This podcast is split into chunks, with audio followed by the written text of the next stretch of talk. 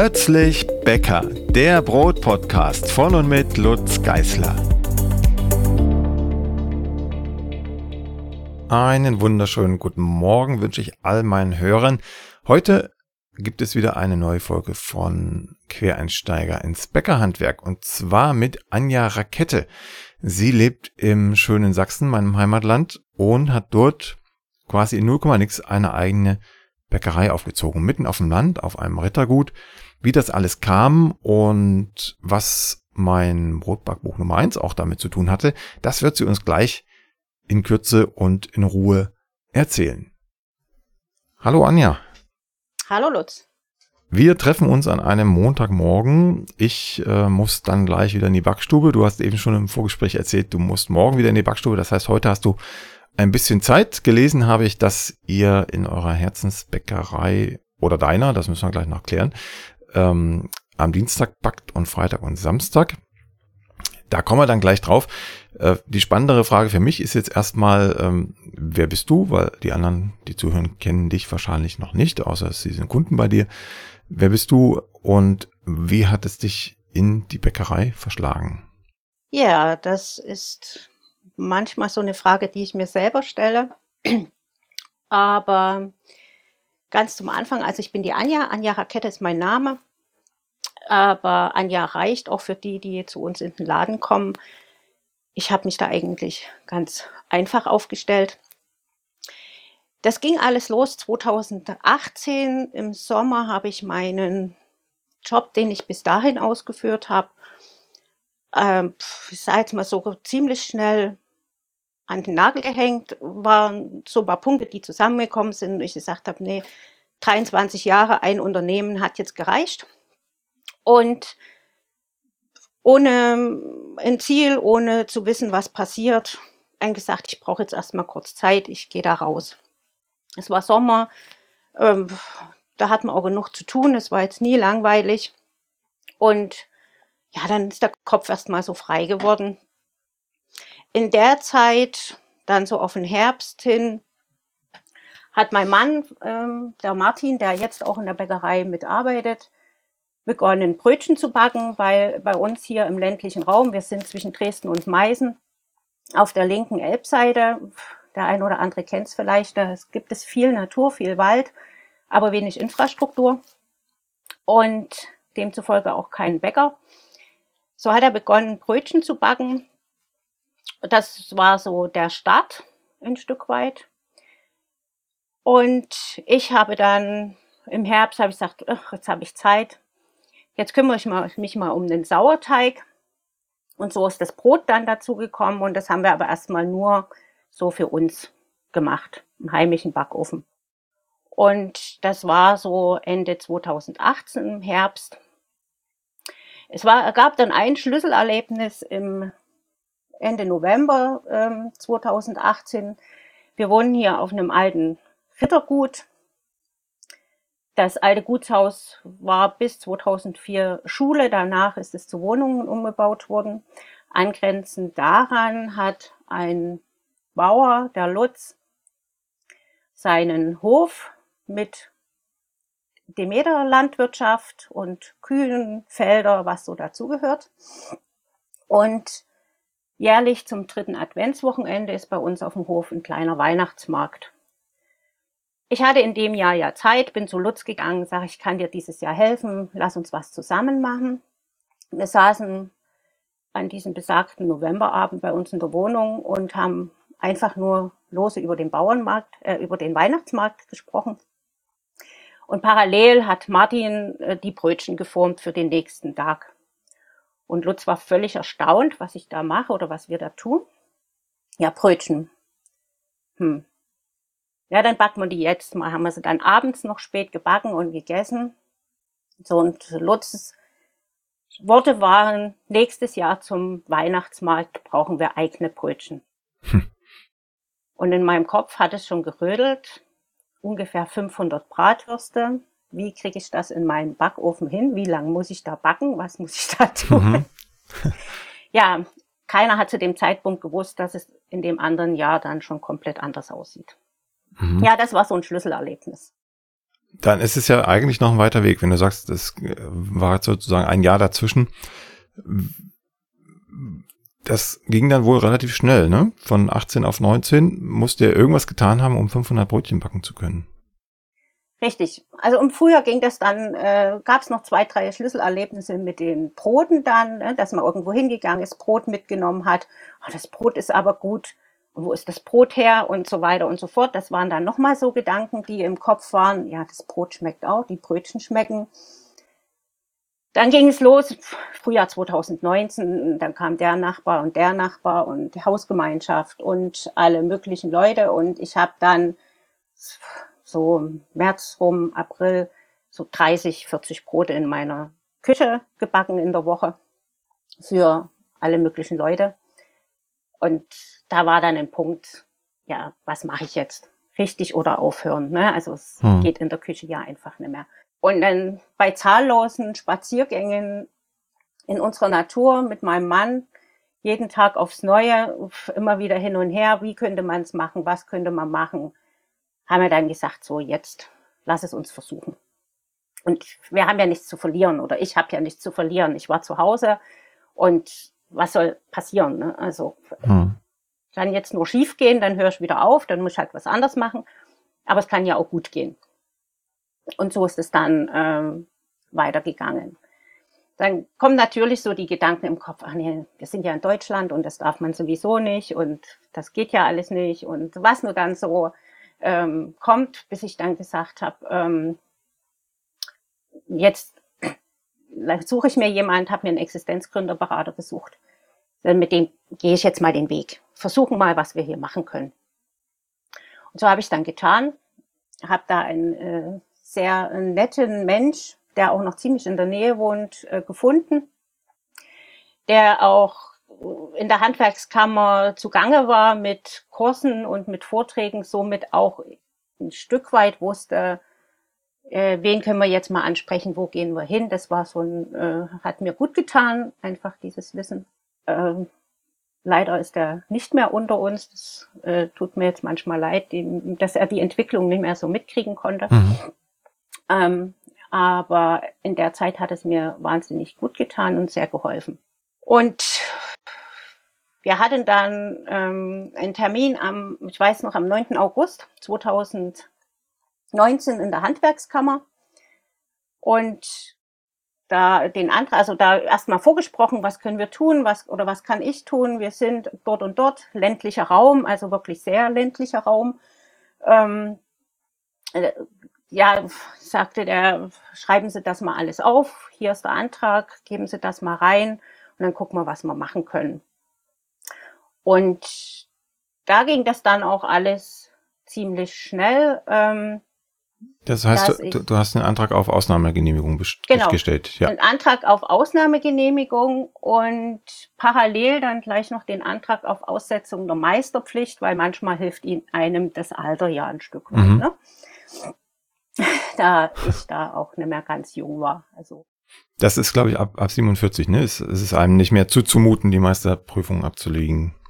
Genau, und ich war in dem Moment im 47. Lebensjahr und da hat mhm. er gesagt, das können wir so auch stehen lassen, das funktioniert.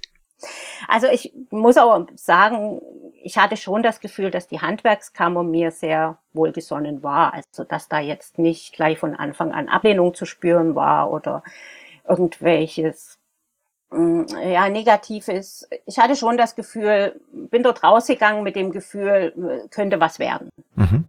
Welche Handwerkskammer war das? Also welche war zuständig Dresden. für dich? Dresden, okay. Ja, wir sind der Handwerkskammer in Dresden mhm. angeschlossen, die ja auch die, die Schule mit hat, ne, die, die Akademie und ja. ähm, dort habe ich dann auch, bin ich gleich nochmal schnell hin und habe gefragt, äh, wenn es denn soweit käme. Ich wusste, dass ich dann dort die Prüfung ablegen muss, wenn ich zugelassen wäre. Ähm, auf was ich mich nochmal speziell vorbereiten sollte oder irgendwas. Und ich komme jetzt nicht, der ähm, André Bernatzky war André Bernatzky, ne? genau, genau, mit dem habe ich geredet und der hat zu mir gesagt, wenn du das Brotbackbuch Nummer eins von Lutz hast Ach. und ordentlich durchgearbeitet hast, dann ähm, wird dir wohl nichts passieren. Gut. das hatte ich zu dem Zeitpunkt und auch durchgearbeitet. Also von dem her war ich da nicht ganz beruhigt. Ja, und so ist es dann gekommen. Ich hatte dann am 12. und 13. Oktober 2019 diese Prüfung mit einem praktischen Teil und zwei Stunden Fachgespräch mit André Bernatzky. Und das war der Startschuss, dass ich loslegen konnte. Brötchen für das Weihnachtsfest oder fürs, für, für den, den Weihnachtsmarkt. Weihnachtsmarkt. und natürlich auch für alle anderen, die ja. das gerne wollten. Ne? Genau.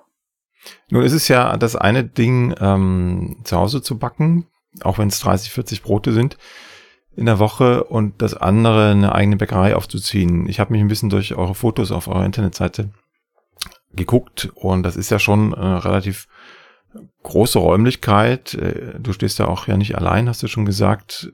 Und ihr backt relativ viel, so wie es aussieht. Zumindest habt ihr einen entsprechend großen Ofen. Den habe ich entdeckt. Ähm, genau, also wie, wie, wie bist du sozusagen von der heimischen Küche innerhalb weniger Monate zu dieser Bäckereigröße gekommen und wie hast du das, wie hast du die Logistik ändern müssen? Also ich kann das, ich weiß es mittlerweile aus eigener Erfahrung, das ist, man backt zwar das gleiche, ist der gleiche Teig aus, ist ja doch eine ganz andere Logistik dahinter. War das Learning by Doing oder hast du dich vorher irgendwie noch schulen können, warst du in anderen Bäckereien zum Beispiel? Also grundsätzlich erstmal wirklich Learning by Doing. Ähm, ich habe bevor ich äh, in die Handwerkskammer gegangen bin, war das sogar noch in dem Juli 2019 in drei Tagesseminar in Weinheim gemacht an der Akademie äh, für Quereinsteiger ins Bäckerhandwerk. Ähm, prinzipiell sage ich, hätte ich weglassen können. Okay. Ähm, aber es war einfach so für die mentale Stärke. Ne? Man hat mhm. mal was gemacht und man hat auf dem Papier stehen, dass man teilgenommen hat. Äh, und man braucht das ja manchmal. Ne? Mhm. Aber von dem, was ich gelernt habe, ähm, ja, ich sage jetzt mal nochmal das Rundwirken oder irgendwas, so ein paar Handgriffe schon. Aber gerade was da Rezeptetechnik verwendet wurde, da war mir einfach viel zu viel Hefe drin und ähm, Brötchen mit Backmittel und ich die dann dort gefragt, äh, was, ich kannte es ja bisher nur mit Hefe, ne, also mit Minimalhefe, mhm. lange Teigführung, so wie wir auch jetzt noch backen. Ich sag, ähm, was ist denn Brötchenbackmittel? Ja, Brötchenbackmittel. Äh, ja, aber was ist da drin? Ich muss doch wissen, was ich da reinmache. Ja, Brötchenbackmittel. Und ohne Brötchenbackmittel kann man keine Brötchen backen. Gut, das war die Aussage. Äh, ich mache es bis heute noch anders, es funktioniert gut, ist egal. äh, also nein, ja, nur mal so. Das ist aber kein, kein Einzelfall. Das kann ich. Ja, hätte sagen, ich ja. weglassen können, aber wie man halt auf so ist, man denkt ja alles, was man da so. In andere Bäckereien bin ich äh, bewusst nicht gegangen, mhm. weil ich so ein Mensch bin. Ich möchte erstmal mein Ding machen, so dass es zu mir passt, dass ich dazu stehen kann, dass ich einfach sagen kann, ja, das ist aus mir gewachsen und so ist das ganze Ding, die ganze Bäckerei ja entstanden. Wenn ich jetzt natürlich gemerkt hätte, hier kommt niemand, die Kunden, die einmal da waren, kommen nie wieder oder irgendwie, ne? Man kriegt ja auch Feedback. Wenn irgendwas nicht funktioniert hätte, dann hätte ich mich da ähm, schon nochmal anders orientiert. Aber erstmal ist mein Ding so, ich, ich probiere jetzt meinen Weg. Und ähm, ja, in der Bäckerei oder in den Räumlichkeiten, wo wir uns jetzt befinden, wo die Bilder auf der Internetseite sind, sind wir seit November äh, jetzt haben wir 23, 22, November 21, also jetzt ein reichliches Jahr. Mhm. Ähm, das ist ähm, ein Teil des Hofes bei Lutz Gläser, ne, wo ich gesagt habe, der angeschlossen ist. Das war gleich so, wo wir gesagt haben, wir machen eine Bäckerei. Sind dann mit Lutz so äh, einfach immer im Kontakt geblieben. sind wir ja sowieso, ich meine, wir wohnen gemeinsam. Ähm, und er hat dann begonnen, Bauantrag zu stellen, dass wir eine Hofseite, der Hof zum Glück völlig unausgebaut war zu dem Zeitpunkt, also alles frei in den Gedanken. Wir machen hier Hofladen rein, Bäckerei äh, und so weiter, haben wir uns die eine Gebäudeseite da so ein bisschen geplant, Bauantrag gestellt. Und ja, das dauert halt alles auch so seine Zeit. Ne? Das, ich glaube, da hat jeder so seine Erfahrungen. Mhm. war ja dann auch äh, noch in die Corona-Zeit gefallen, dass da ja die Ämter auch noch mal weniger raus konnten, weniger gearbeitet haben und so weiter. Also das zog sich noch ein ganzes Stück hin. Ähm, wir hatten aber zeitiger schon mit unserer Hausgemeinschaft, das heißt in dieser alten Schule gesprochen. In der alten Schule befindet sich noch die Schulküche von der Zeit des Schulgeschehens. Und wir hatten dann angefragt, oder ich, ob wir die Schulküche für zwei Jahre mal mieten können, um dort die Bäckerei zu probieren. Wir haben praktisch in der alten Schule die Schulküche umfunktioniert, den Mensch der, von der Hygiene dazu geholt, gesagt, hier möchten wir das jetzt gerne machen, einfach mal für zwei Jahre probieren, ob es funktioniert oder ob es nicht funktioniert.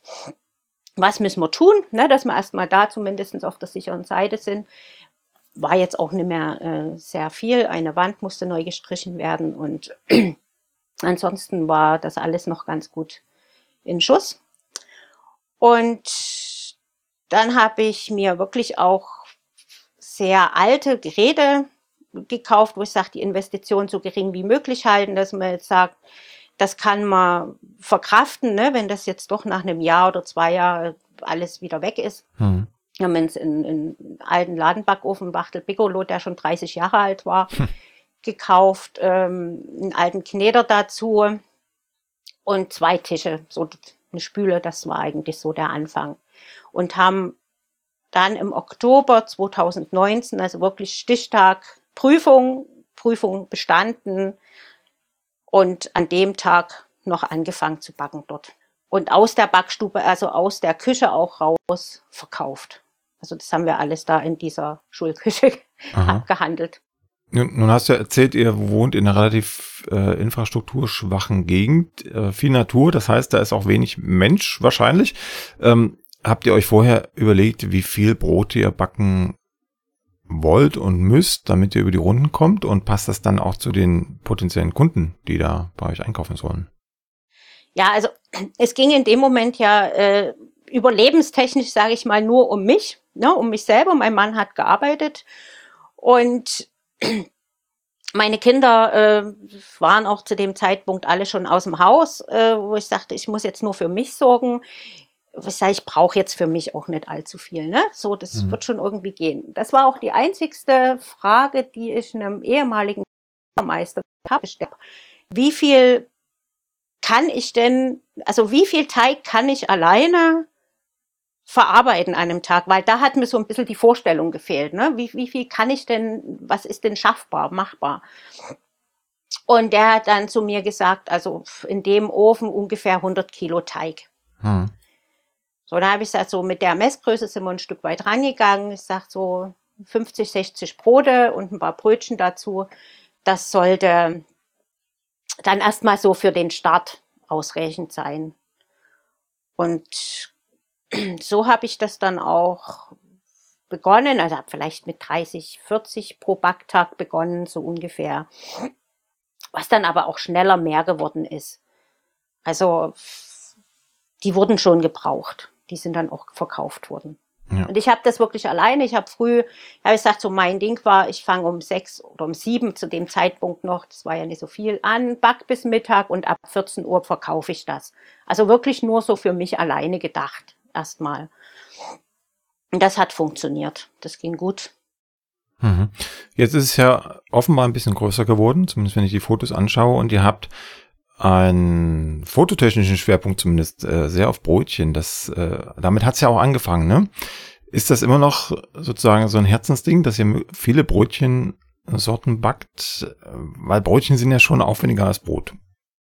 Das ist einfach auch so gewachsen, was die, die Kunden wollen. Ne? Also ich habe mich da wirklich sehr immer auch orientiert, was gewünscht ist. Ne? Also es hat mit Broten ähm, angefangen und tatsächlich waren am Anfang die Brötchen nebensächlich. Ja, das war, mhm. war auch, die waren mir auch am Anfang gar nicht so gut gelungen. Das hat natürlich für unseren Hausgebrauch gut gereicht, aber da hat man dann auch wieder die, die Masse so ein Stück weit gemerkt und die waren in meinen Augen einfach gar nicht so gut gelungen. Also ein Satz von nicht André Bernatzky, aber dem Bäckermeister in der Akademie. Dort sind wir die Brötchen auch nicht so gut gelungen, aber da ist man dann auch zeittechnisch nochmal in einem ganz anderen Rhythmus in mhm. dieser Prüfungssituation. Und er hat zu mir gesagt, das ist auch egal, bei den Broten brauchst du auch keine Brötchen backen. Das reicht. Das war so der Satz. Und trotzdem ist jetzt tatsächlich ähm, die Menge der Brötchen ähm, immer, immer, immer mehr geworden. Also wir backen wirklich sehr, sehr viele Brötchen. Auch die Brote sind mehr geworden, das ist klar. Die erste Anschaffung wirklich noch zum Ende 2019 war eine alte Fortuna, weil ich gesagt habe, jetzt kann ich die irgendwann nicht mehr von Hand rundwirken, die Brötchen. ähm, die hat uns dann über das erste Jahr geholfen. Es war äh, wirklich sehr sinnvoll. Ähm, da hake ich, hake ich mal ganz kurz ein für die Hörer, die die Fortuna oder Erika gibt's auch manchmal nicht kennen. Das ist eine Brötchenteil- und Schleifmaschine, aber kein Riesenteil. Das ist, das steht schon seit gefühlt Jahrhunderten in den Bäckereien. Ähm, das ähm, ist sozusagen die Grundausstattung in fast allen Bäckereien. So, genau. Ja, die sieht auch aus wie Jahrhunderte alt. Mhm. Also die, jetzt ist einfach, das sind auch immer ähm, die Kunden, die zu uns kommen und wir haben ja eine sehr offene Backstube, also der Blick in die Backstube ist frei. Und das ist auch, glaube ich, immer so dieser Magnet, die Fortuna, wo die Kunden gerne hinschauen und fragen, was das ist oder auch wenn wir machen sehr viel Projekte mit Kindern, gerade Schulklassen, dritte Klasse vom Korn zum Brot, die dann zu uns kommen, Brot backen. Und da ist auch diese Fortuna immer ein sehr großes Highlight, wenn man da Teig reinsteckt und 30 wie Klöße geformte Teile kommen raus. Das sind immer alle sehr beeindruckt. Ja. Ja. Ähm, jetzt hast du schon gesagt, du machst gerne dein Ding und guckst erstmal ohne nach rechts und links zu schauen, was andere tun, äh, ob es funktioniert, so wie du das vorstellst. Insofern erübrigt sich wahrscheinlich die Frage, du daran gedacht hast, doch nochmal in die Ausbildung zu gehen und im Zweifel dann auch den Meister zu machen oder die Meisterin. Mm, ja, so ganz abwegig war der Gedanke äh, nie, aber das waren eigentlich so mehr meine Kinder, die gesagt haben, ähm, ach, du könntest eigentlich den Bäckermeister noch machen, weil dann kann man wenigstens sagen, was du bist, wenn uns jemand fragt, weil das ist immer so schwierig zu beantworten.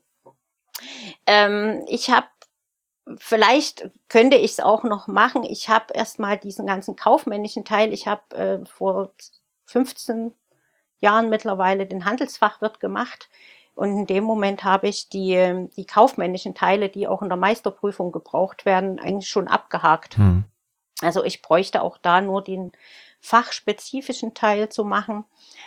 Ähm, ja, ist ja immer so diese, diese Frage im Kopf, was bringt's mir, was mache ich dann anders, was mache ich dann, äh, ja, welchen Nutzen habe ich davon? Und bisher ist das immer noch so, dass ich sage, eigentlich ändere ich dann auch nichts und es geht ja auch so hm. ein bisschen bequem ist man ja auch und es ist so eine Zeitfrage halt auch einfach. Ja. Ne? Das, ähm, das heißt, du ja. bist aber durch die Ausnahmegenehmigung auch in keiner Weise eingeschränkt in deinem Sortiment. Also du darfst jetzt nicht nur, äh, was weiß ich, äh, Sauerteigbrot und Brotchen backen, sondern du kannst frei schalten und walten oder ist irgendein Bereich des Bäckerwesens ausgespart? Also ich darf Brot und Brötchen. Mhm. Macht das aber auch weitestgehend. Ja.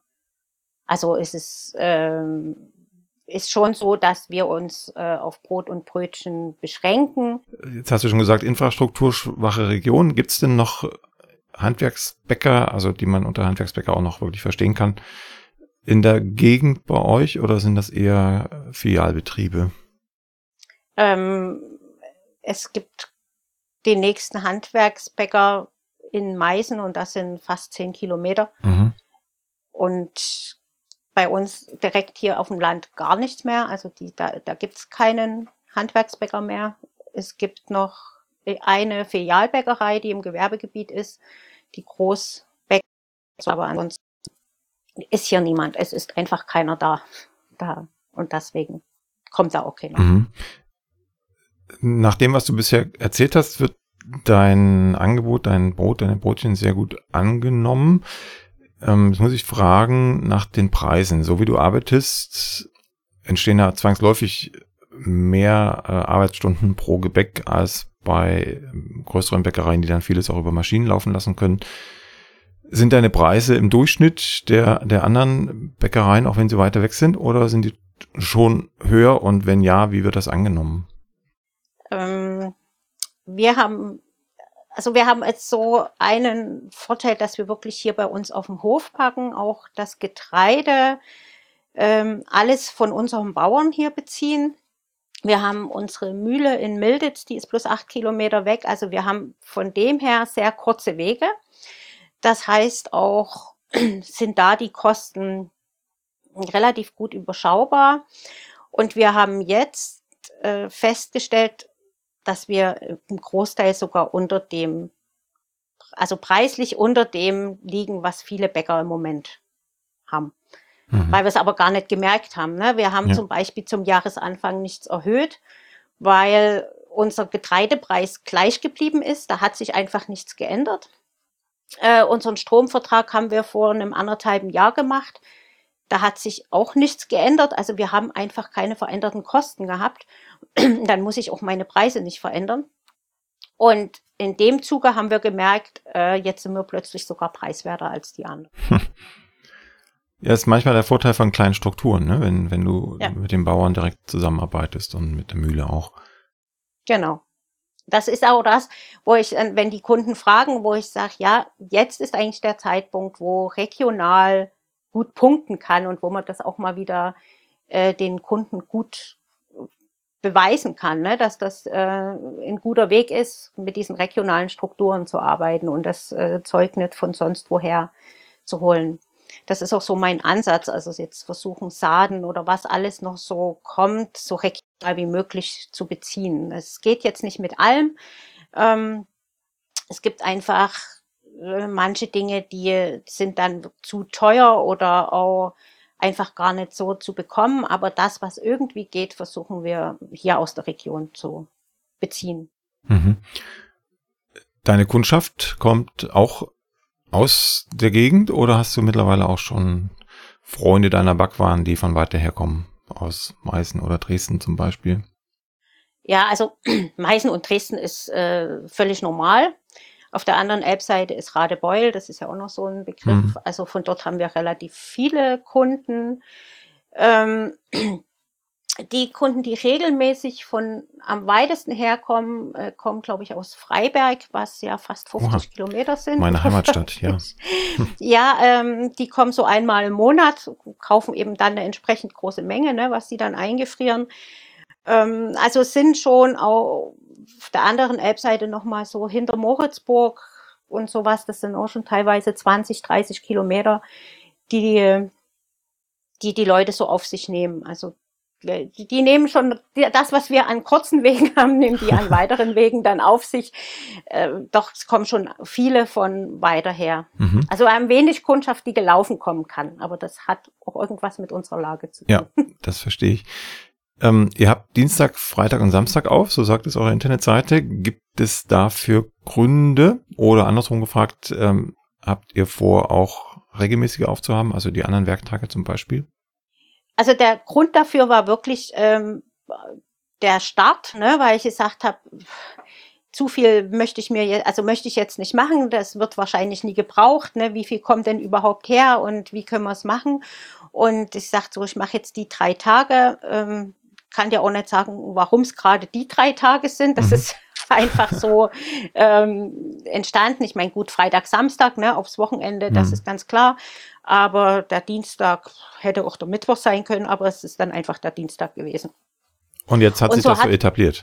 Genau, so hat sich das etabliert und ähm, wir möchten es eigentlich auch äh, dabei belassen. Also so ist im Moment immer noch der Gedanke, weil natürlich äh, gehört ja am Montag und am Donnerstag die Teigvorbereitung mit dazu. Ne? Also hm. jetzt sitze ich zwar noch sehr entspannt bei mir in der Wohnung, aber ab 14 Uhr ungefähr bin ich dann auch in der Backstube bis heute Abend um neun, ne, halb zehn, je nachdem, wie, wie alles so fertig wird, da werden die ganzen Brötchenteige vorbereitet, die dann durch die lange Teigführung schon dastehen. Dann werden die äh, Vorstufen und der Sauerteig für die Brote vorbereitet. Also äh, kennst du ja, ne? Das sind alles ja. diese Vorbereitungen.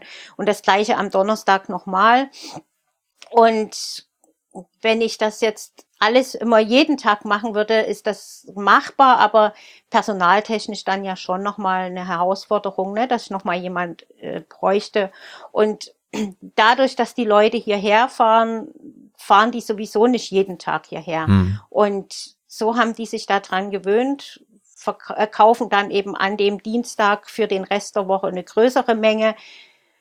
Ich bin aber so ein bisschen hin und her gerissen. Ich denke, es würde sich wahrscheinlich der Umsatz verteilen auf die Tage, aber ob es jetzt wirklich viel mehr werden würde dadurch, äh, bin ich mir unsicher. Ja. Ähm, die andere Frage, die sich mir stellt, du hast ja schon dein, dein Alter charmanterweise verraten. Ähm, es ist ja schon auch eine gewisse Investition. Ihr habt ja jetzt quasi seit äh, gut einem Jahr, hast du gesagt, die neue Backstube, da ist ein großer Ofen drin, nicht mehr der kleine Piccolo. Ähm, da kommt man ja schon an, ins Überlegen, äh, wie lange will ich das denn noch machen, auch körperlich, ist ja eine relativ anstrengende Angelegenheit. Dein Mann arbeitet jetzt mit, hast du erzählt. Auf einem Foto habe ich noch eine äh, Kollegin gesehen, die auch wohl mitarbeitet. Also die Frage wäre, wie viele Mitarbeiter hast du mittlerweile in der Backstube, die dich entlasten? Und äh, hast du geplant, wie lange du das mindestens tun willst oder musst aus finanziellen Gründen? Mm, also müssen, müssen gibt's erstmal gar nicht. ich möchte das. Ähm, ja, wir sind jetzt, ähm, also mein Mann ist dann relativ zügig mit eingestiegen. Das war dann zu Beginn der Corona-Zeit, war er im Homeoffice und hat dann die Tage einfach mit in der Backstube verbracht, so als Ausgleich zu dem äh, Schreibtisch. Und hat dann auch nach einem Jahr gekündigt, also dass er relativ zügig dann voll mit eingestiegen ist. Und jetzt haben wir noch äh, zwei Angestellte, junge Menschen, die bei uns äh, arbeiten. Also wir sind jetzt zu viert. Und Schülerpraktikanten, sowas haben wir auch äh, relativ häufig. Also da fragen viele bei uns an und haben da auch noch mal zwei, die hängen geblieben sind, die sie uns mal an einem Samstag noch unterstützen oder an einem Freitagnachmittag. Also wir sind jetzt schon teilweise fünf Leute in der Backstube, mhm. um, um das alles äh, zu schaffen und zu bewältigen. Ja, und die Frage finanziell, ja, natürlich, ne, war vor einem Jahr dann nochmal eine Investition notwendig. Wir haben jetzt einen äh, großen Ofen, der die fünffache Menge äh, bewältigen kann von dem, was der alte geschafft hat. Und den brauchen wir auch. Das ist auch die richtige Größe. Und ja, wir, wir machen jetzt mal so lang, wie es geht. Und ich sage, ich vertraue meinen Genen, ne? Meine ist 102 worden und wenn ich es annähernd oh, schaffe, kann ich auch noch ein paar Jahre Hast du noch ein paar Jahre zum Backen, genau. Ähm, genau, dann möchte ich auch noch ein Stück weit backen. Und was danach passiert mit der Backstube, das ist völlig, werden wir sehen. Ne? Also ich denke, die Investition ist dann bezahlt und dann können meine Kinder oder meine Mitarbeiterinnen, die jetzt da sind oder sehen, dann, da werden wir Lösungen finden. Und wir selber, also mein Mann und ich sind auch beide keiner, wir sind jetzt 65, müssen uns jetzt irgendwo in Rente begeben und nichts mehr machen. Da sind wir beide jetzt nicht so aufgestellt. Haben da auch schon mal vorgesorgt, also wir haben uns eine mobile Backstube gekauft. so, so einen Hänger der Schweizer hm. Armee, hm.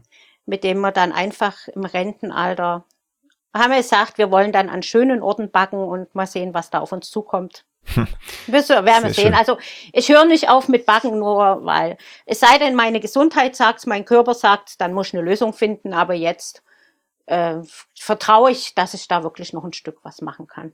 Wunderbar, Anja. Das äh, war ein spannender Einblick. Ich bin ja ab und zu in Sachsen, weniger in der Dresdner Gegend unterwegs, mehr im Erzgebirge, aber wenn sogar Freiberger zu euch kommen, dann schaffe ich es vielleicht auch mal. Ja, gerne. ich wünsche euch ähm, eine gute Zeit, auch gute Vorbereitung nachher. Ich muss nämlich jetzt auch gleich in die Backstube vorbereiten für den morgigen Backtag und Verkaufstag. Dann machen wir quasi das Gleiche, nur woanders. Und ähm, genau. Ja, ähm, alles Gute für euch und sicherlich werden wir uns mal über den Weg laufen in der einen oder anderen Bäckerei. Ich danke dir. Und ich wünsche dir viel Erfolg heute, morgen und den Rest der Zeit. Dankeschön. Dass wir unsere Vision und Mission noch ein Stück verfolgen können. Genau. Mach's gut. Danke. Tschüss. Tschüss. Die nächste Folge von Plötzlich Bäcker, dem Brot-Podcast, gibt es ganz bestimmt. Wenn du bis dahin meine Arbeit am Blog oder für diesen Podcast unterstützen möchtest, dann klicke dich auf plötzblog.de slash unterstützen. Vielen Dank.